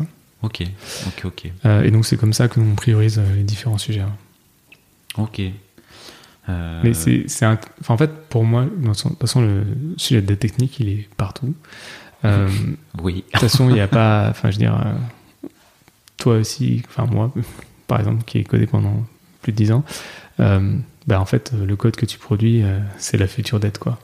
Euh, sauf si ça a été euh, pensé euh, magiquement, etc. Mais en fait, c'est pas le cas. Non, non, c'est la future dette quoi qu'il arrive, je pense. Hein. Et il faut l'admettre, et c'est pour ça qu'il faut avoir une certaine forme d'humilité, et notamment dans ce genre d'entreprise, hein, parce qu'au final, tu sais que ce que tu écris, enfin, c'est peut-être une débilité dans six mois, quoi. Et, et, moi, chez Captain, ça m'était arrivé, par exemple, où t'écris des trucs, t'es hyper content, et six mois après, tu fais ah ouais, merde, enfin, réécrire une bonne partie de ce que j'avais écrit à l'époque, parce que en fait, ça passe pas du tout. Et, donc voilà, c'est euh, avoir une forme d'humilité sur, ok, euh, le code que j'écris a une durée de vie, euh, comme tout.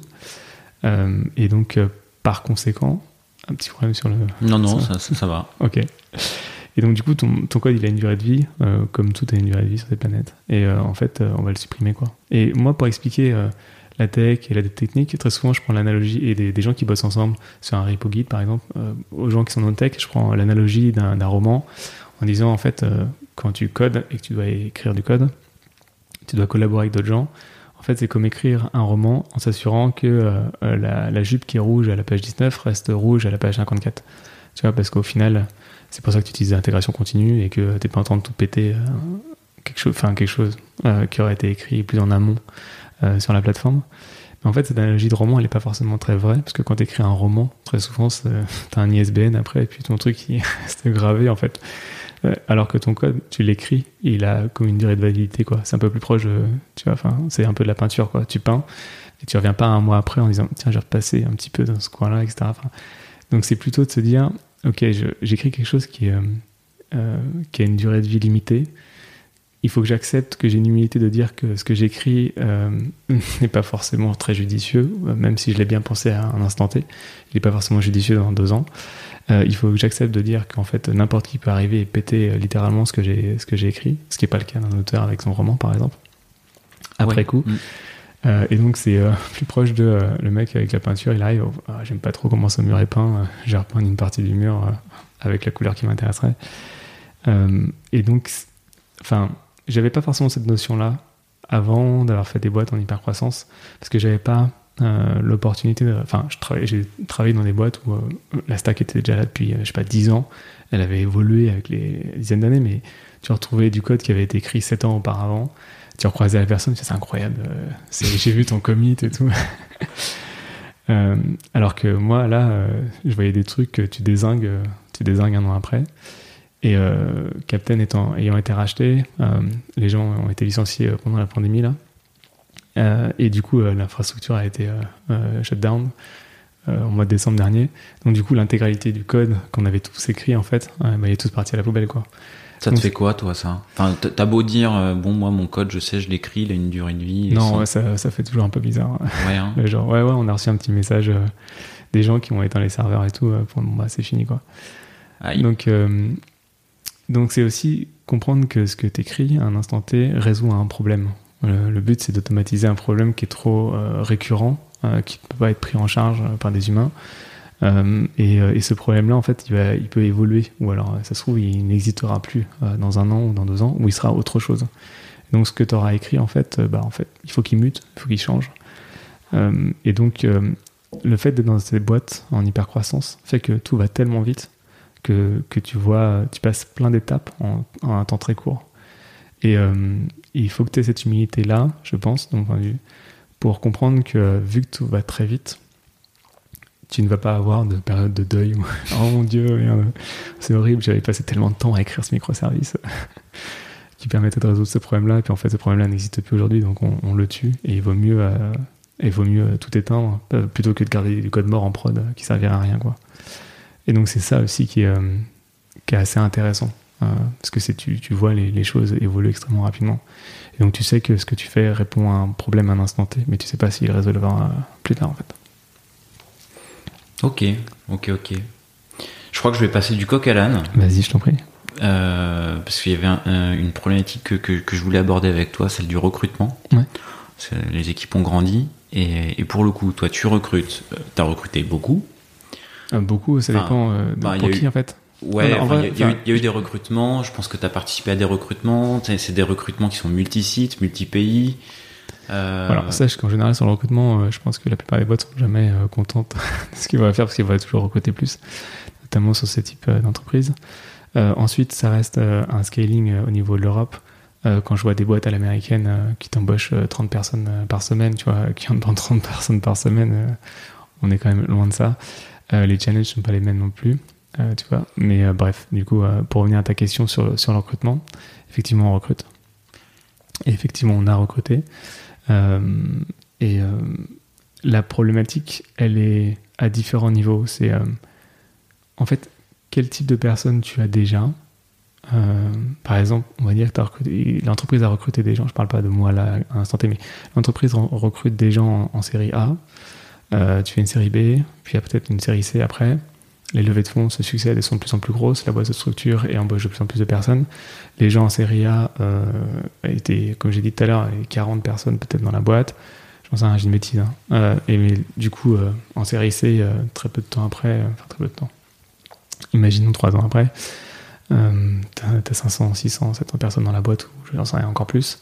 bah, en fait, il faut que tu aies pu grandir avec la boîte et ça peut être compliqué.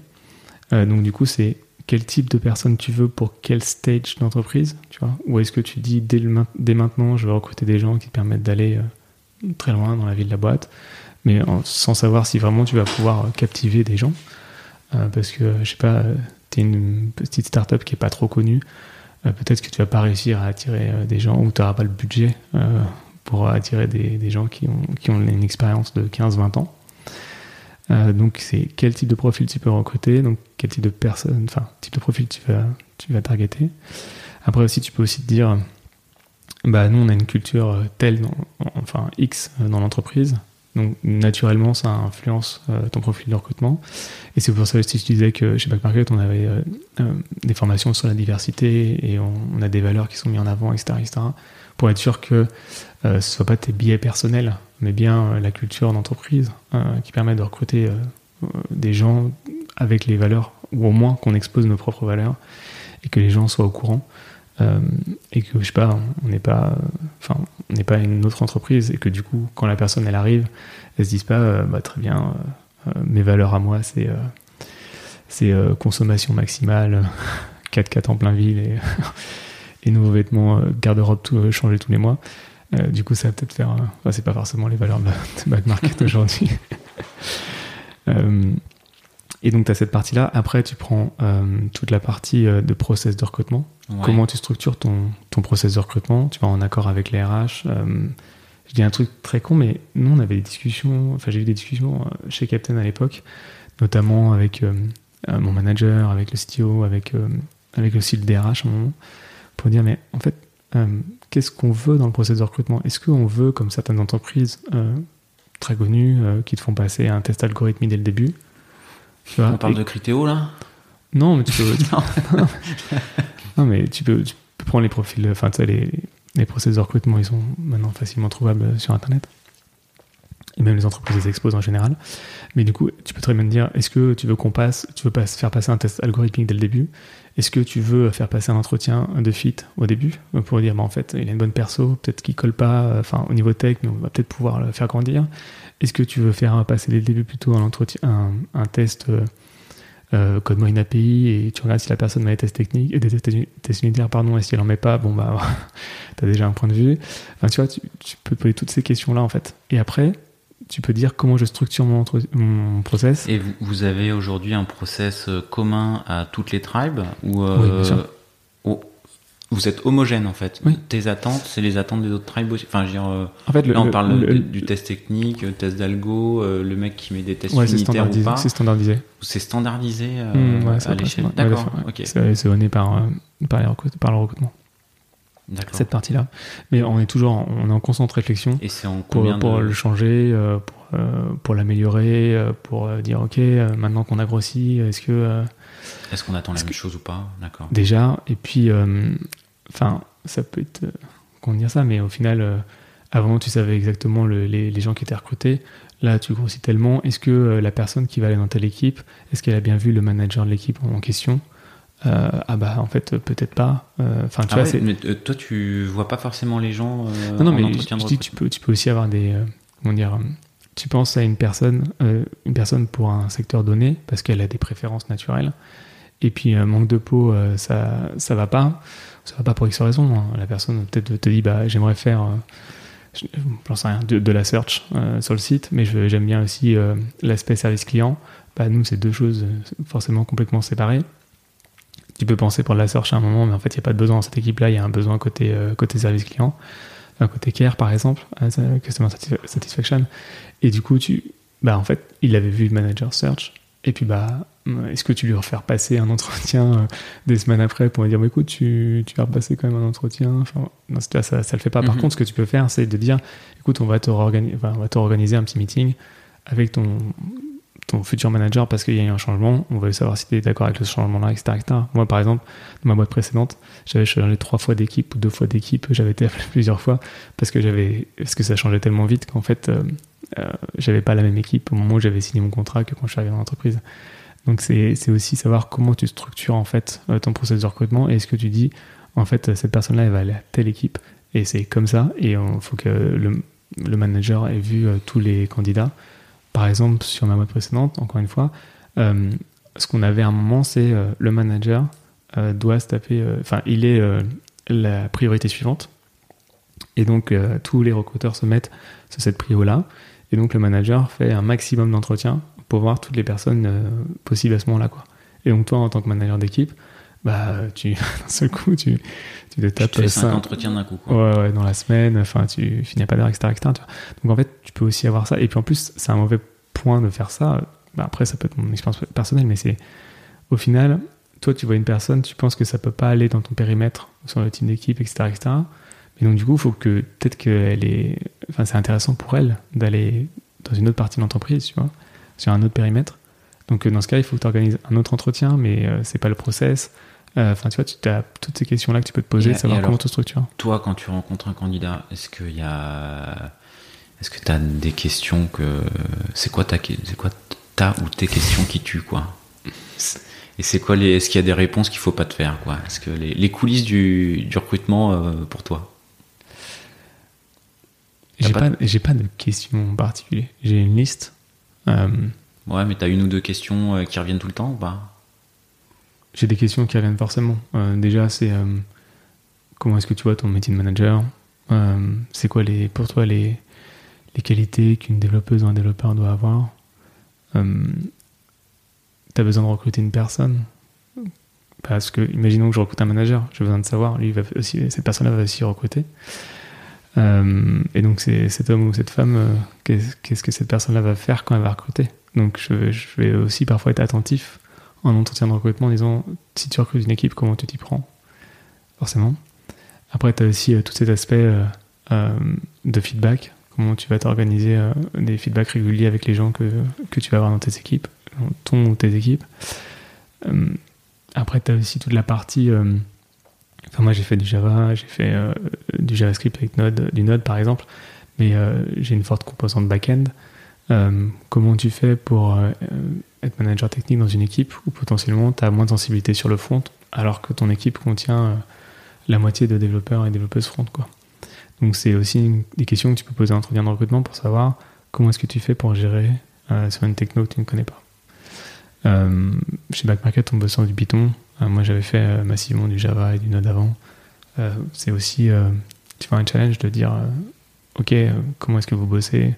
Tu peux avoir des réflexes en te disant ah c'est pas comme ça que j'aurais fait et tout oui mais c'est normal en Python tu vas, plutôt faire ça comme ça etc, donc c'est aussi en entretien savoir comment est-ce que la personne va agir ou réagir lorsqu'elle est dans des technos qu'elle ne connaît pas forcément et alors, du coup, si je te retourne la question, bon, toi, tu as des fonctions managériales, mais je, bon, je, je, te sais techniquement euh, intéressé à la technique. J'imagine que tu as, mis un peu ton nez dans du Python, quand même. Tu as regardé comment ça fonctionnait.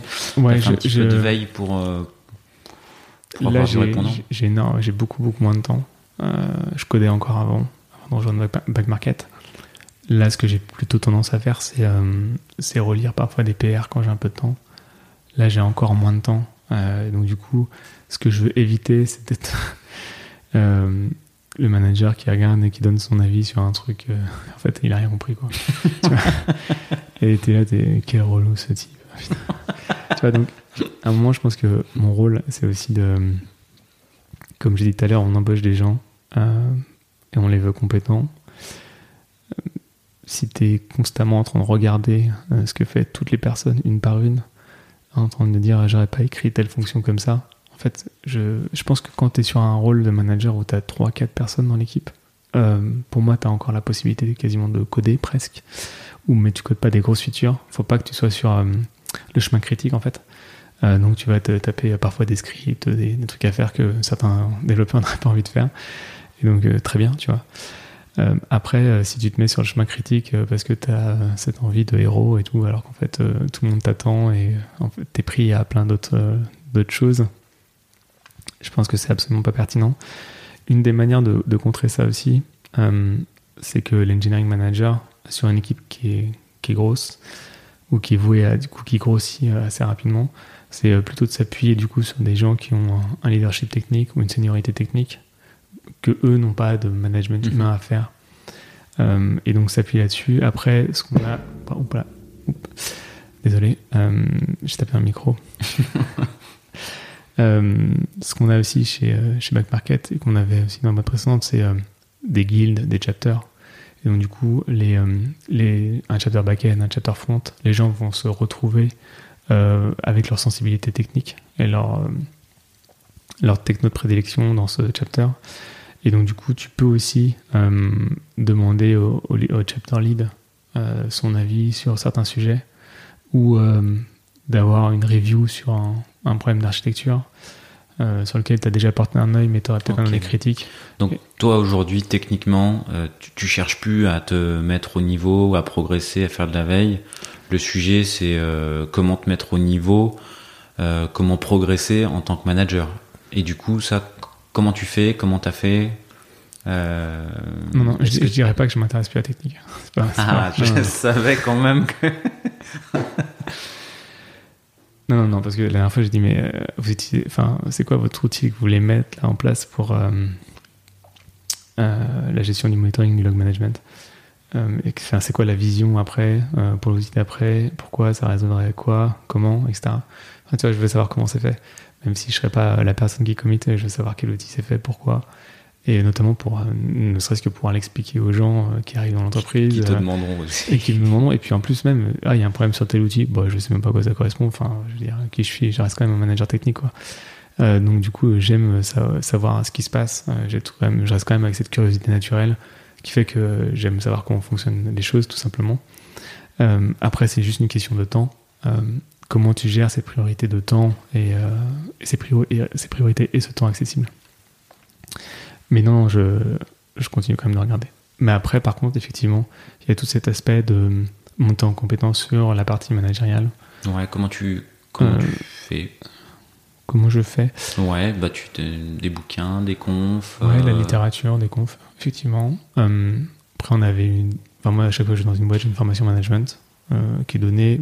Après, ce qu'il faut, c'est plutôt des formations parfois qui correspondent plus à, ton besoin particulier. Ça peut être euh, sur du coaching. Euh, typiquement, tu as des, euh, des sites comme Plato HQ qui, qui, mettent en relation des gens qui, qui souhaiteraient se faire coacher avec des coachs. C'est majoritairement autour de l'engineering, si je ne me trompe pas. Après, tu as de la littérature. là, en ce moment, je suis en train de lire Will Larson. c'est Un Elegant Puzzle, le livre qui a été publié chez Stripe Press. Stripe, le site. pardon l'entreprise Stripe.com euh, qui, a, qui a monté une sorte de société d'édition.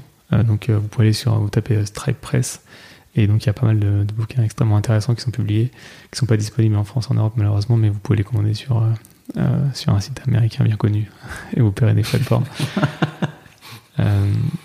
Il y a d'autres bouquins que tu conseillerais, que tu, qui t'ont inspiré Ça, c'est euh très management là, sur Will Larson avec Elegant Puzzle. Mais tu as un autre livre qui vient de publier d'ailleurs qui s'appelle Staff Engineer, qui est du coup euh, plus sur le pendant. Euh, tu as, un moment, tu as, as, ces deux, trois niveaux où tu fais software engineering et après tu as ce split.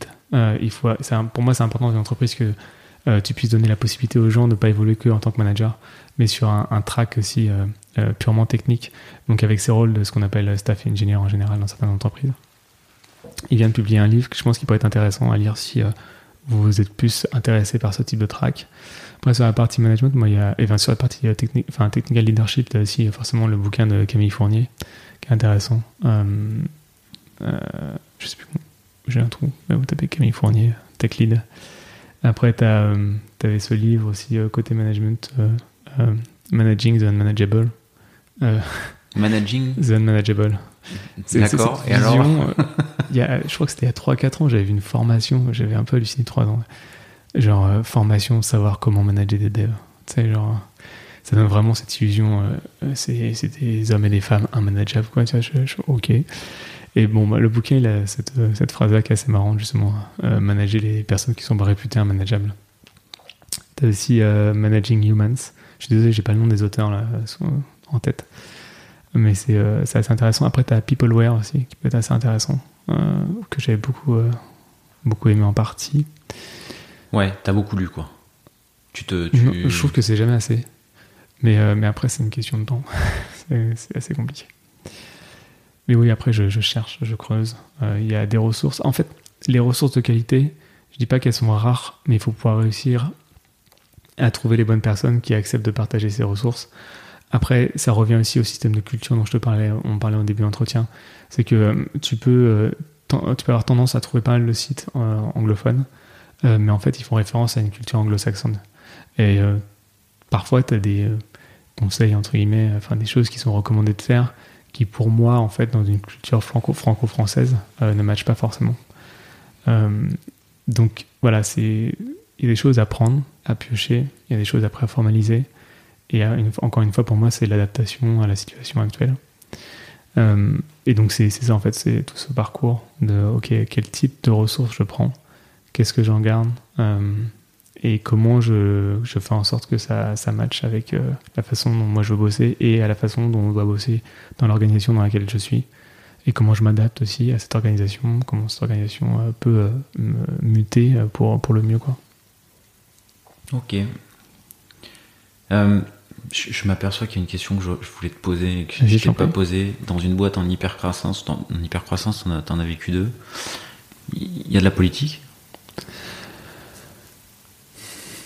Je pense que dans toutes les boîtes, naturellement, il y, a, un peu de politique, mais je pense que j'ai envie de dire, je pense, enfin, t'as un peu moins le temps de faire ce genre de politique.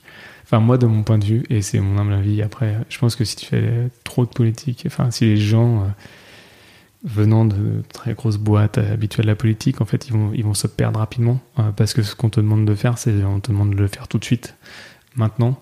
Euh, et en général, tu as un milliard de problèmes, tu définis des prix sur les problèmes, et puis tu prends le premier problème qui vient et tu fonces sur ce problème-là et tu essaies de le résoudre si tu commences à, vouloir faire un peu politique à droite à gauche, enfin, je. je T'es mort. Non, je, non, non, je pense pas. Je pense que ça appartient à chacun. Je sais que c'est pas trop mon truc euh, dans le sens où, euh, en fait, euh, moi, je suis là pour venir résoudre des problèmes. on prend, on définit. Il y a 3 milliards de problèmes, comme j'ai dit. prenons-en, on va pas, on va pas faire les 20 problèmes qu'on a là. Ça, ça va pas avancer. On en prend 3 et on avance et c'est parti. Et au moins, on pourra célébrer des succès et tout quoi.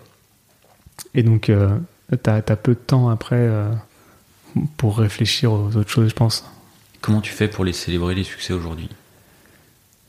En situation de pandémie Ouais, ouais, ouais. C'est.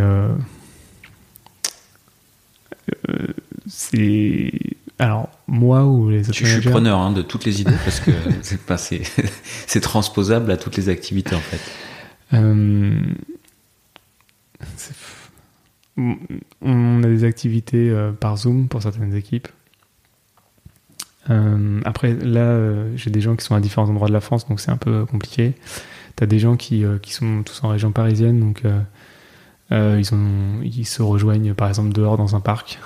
donc pour, pour se voir, quoi. Se voir, manger. et donc c'est une forme de célébration déjà, au moins de, se voir et de manger en plein air. là, du coup, on a passé un nouveau cap depuis hier. donc je pense que ça va réduire encore les, possibilités. Euh, après, il y a, oui, il y a des choses. Qui, il y a, en fait, ce qui est assez fou, c'est que je sais pas il y a une équipe culture qui bosse à fond là-dessus. C'est plusieurs personnes à temps plein qui bossent sur la culture de la boîte. Euh, qui font des trucs vraiment assez fous, euh, qui organisent des événements, des choses en ligne. Lesquels, du coup enfin, pour le coup Alors, avant la pandémie, tu avais toutes ces activités sportives qui étaient gratuites. Tu avais aussi des activités de do-it-yourself, enfin des activités diverses et variées de, de, construction, de fabrication de choses, des activités liées à la cuisine pour faire par toi-même. tu avais vraiment une pléthore d'activités que j'ai eu le temps de connaître à peu près deux mois. Et maintenant, depuis la, depuis Et maintenant, en fait, ils ont transposé certaines de ces activités en ligne. Euh, ou par exemple, euh, euh, imaginons que tu as un groupe de cinq personnes qui voulaient faire de la cuisine, mais en fait, tu te fais livrer un kit et puis tout le monde fait ce, cours de cuisine via visio. Quoi. On, a fait quelque chose comme ça aussi. ouais. Voilà. d'autres choses? Ouais, on reçoit régulièrement des, des petits cadeaux euh, par courrier euh, pour, pour garder la pêche, euh, ce genre de choses. Sérieux, c'est chouette. D'accord. Ouais, ouais, quand on est sorti du confinement, les parents ont reçu un. Parce que c'était hardcore. oui. Moi, j'ai tenu 8 semaines avec. je bossais, ma femme aussi, avec ma fille de 15 mois, qui commençait tout juste à marcher pendant 8 semaines dans un appartement parisien. c'était un peu, un peu rock'n'roll. Et du coup, on, on a reçu à, l'adresse à laquelle on avait, euh, soit on vivait encore, soit on avait migré. Certains avaient réussi à migrer ailleurs en province ou, euh, ou ailleurs en région parisienne. Et donc, du coup, on avait reçu un, paquet cadeau avec un, un gros cœur à l'intérieur et tout euh, pour nous féliciter d'avoir réussi à, à, passer cette période. avec des bonbons, toi. donc c'est rien, mais c'est une attention assez particulière. un, petit, un, petit, geste. Un petit geste, c'est cool. Ok. Bertrand, est-ce qu'il y a une question que je t'ai pas posée euh, que tu aimerais que je te pose? Oh. Euh, je sais pas du tout. J'ai beaucoup parlé. J'étais venu là pour ça aussi. Euh, non, non, j'espère juste que j'ai pas dit de bêtises. Euh, mais euh, la question que tu m'as pas posée, je crois qu'on a fait un, un peu un tour à, à 360. Bon, alors. Non, mais je pense que. Attends, juste là-dessus. Je pense qu'en vrai, la question qui pourrait être, c'est non pas. c'est quoi, de, c'est quoi ces boîtes en, en hypercroissance dont on parle dans les journaux Mais c'est plutôt. Euh, c'est quoi la, différence avec une boîte qu'on, dit classique, en fait, tu vois Euh, Et. euh, Il y, a, il y a énormément d'entreprises qui existent. Euh, et il y a ces entreprises-là qui sont euh, parfois euh, mises en avant euh, dans les journaux, notamment parce qu'il il y a des, euh, chiffres de levée de fonds qui apparaissent. Euh, c'est une très bonne chose, ça montre euh, euh, la réussite potentielle de l'entreprise et, euh, et du futur de l'entreprise. Mais du coup, c'est quand même un mode euh, de fonctionnement particulier. On va attendre euh, que ces entreprises-là, en fait, euh, grandissent. Euh, c'est l'hypercroissance. Euh, il faut aussi savoir dans quel type d'entreprise on veut aller. Euh, moi, il m'a fallu des années euh, pour comprendre ça. Tu vois, j'ai fait euh, de la SS2I pendant longtemps, des grosses, des petites. Euh, j'ai fait des petits clients, des très gros clients. Euh, et en fait, in fine, c'est accepter le, le type d'entreprise dans lequel on veut aller. Et il n'y en a pas une qui est mieux que l'autre. Euh, et je refuse un peu ce truc de dire oh là là, euh, mon Dieu, euh, c'est une boîte en hypercroissance. Enfin, à un moment, tu, tu fais le choix d'y aller. Euh, tu vois, tu fais le choix de Ah te bah, dire. c'est- plutôt excitant, quoi. Plus que. Enfin, c'est- galvanisant, quoi. C'est motivant, quoi. Ouais, ouais, mais euh, il y a aussi des choses qu'il faut accepter. C'est en instabilité perpétuelle. Euh, tu, tu combles les trous parce que en fait, euh, t'as pas une organisation stable et bien mise en place. Enfin, parfois, tu te demandes si ton scope il est encore euh, vraiment factuel ou pas. Il faut que tu te réalignes avec tes stakeholders assez régulièrement pour savoir. Enfin, ok, là, t'es en train de me parler d'un projet, mais, attends, mais on n'a pas encore terminé ce qu'il y avait avant.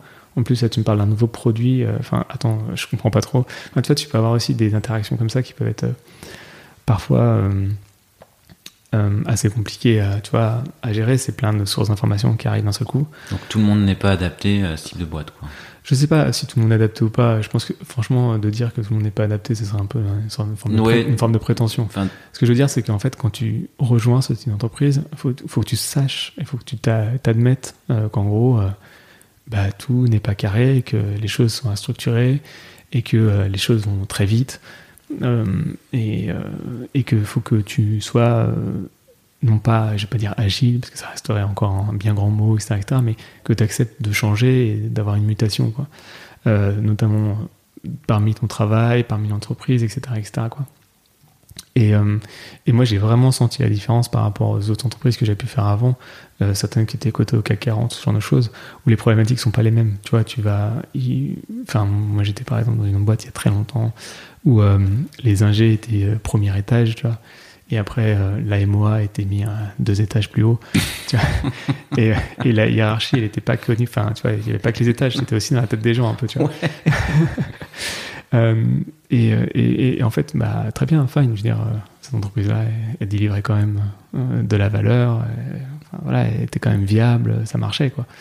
Euh, et donc, je, c'est pour ça que ça revenait à l'humilité que je disais tout à l'heure. En fait, euh, il faut faire attention et pas avoir une prétention parce que tu es dans une boîte en hypercroissance. Euh, c'est, pas ça. Effectivement, ça marche, mais il y a d'autres choses qui marchent aussi.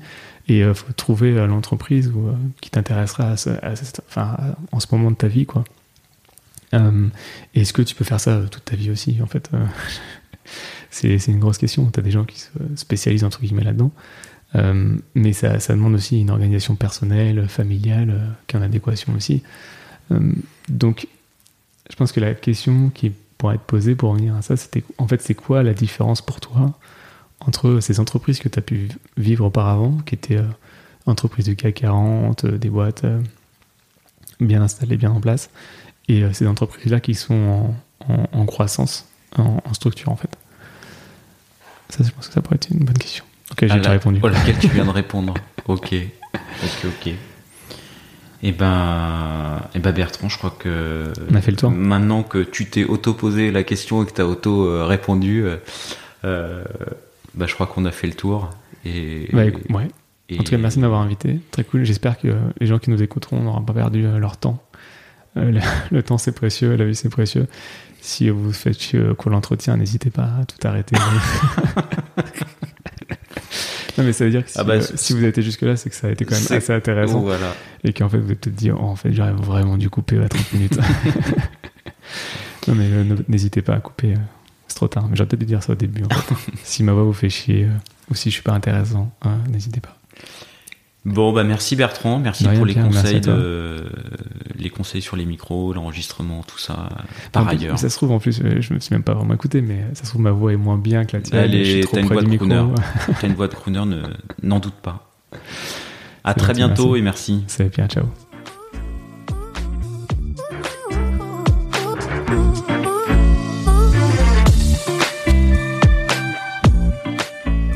L'épisode est terminé, j'espère qu'il vous a plu et si c'est le cas, c'est le moment de prendre deux ou trois secondes de plus pour euh, deux ou trois clics. Un petit clic pour un pouce bleu euh, ou un petit clic pour un partage aux copains ou un petit clic pour vous abonner euh, et ne pas rater le prochain épisode. À très bientôt.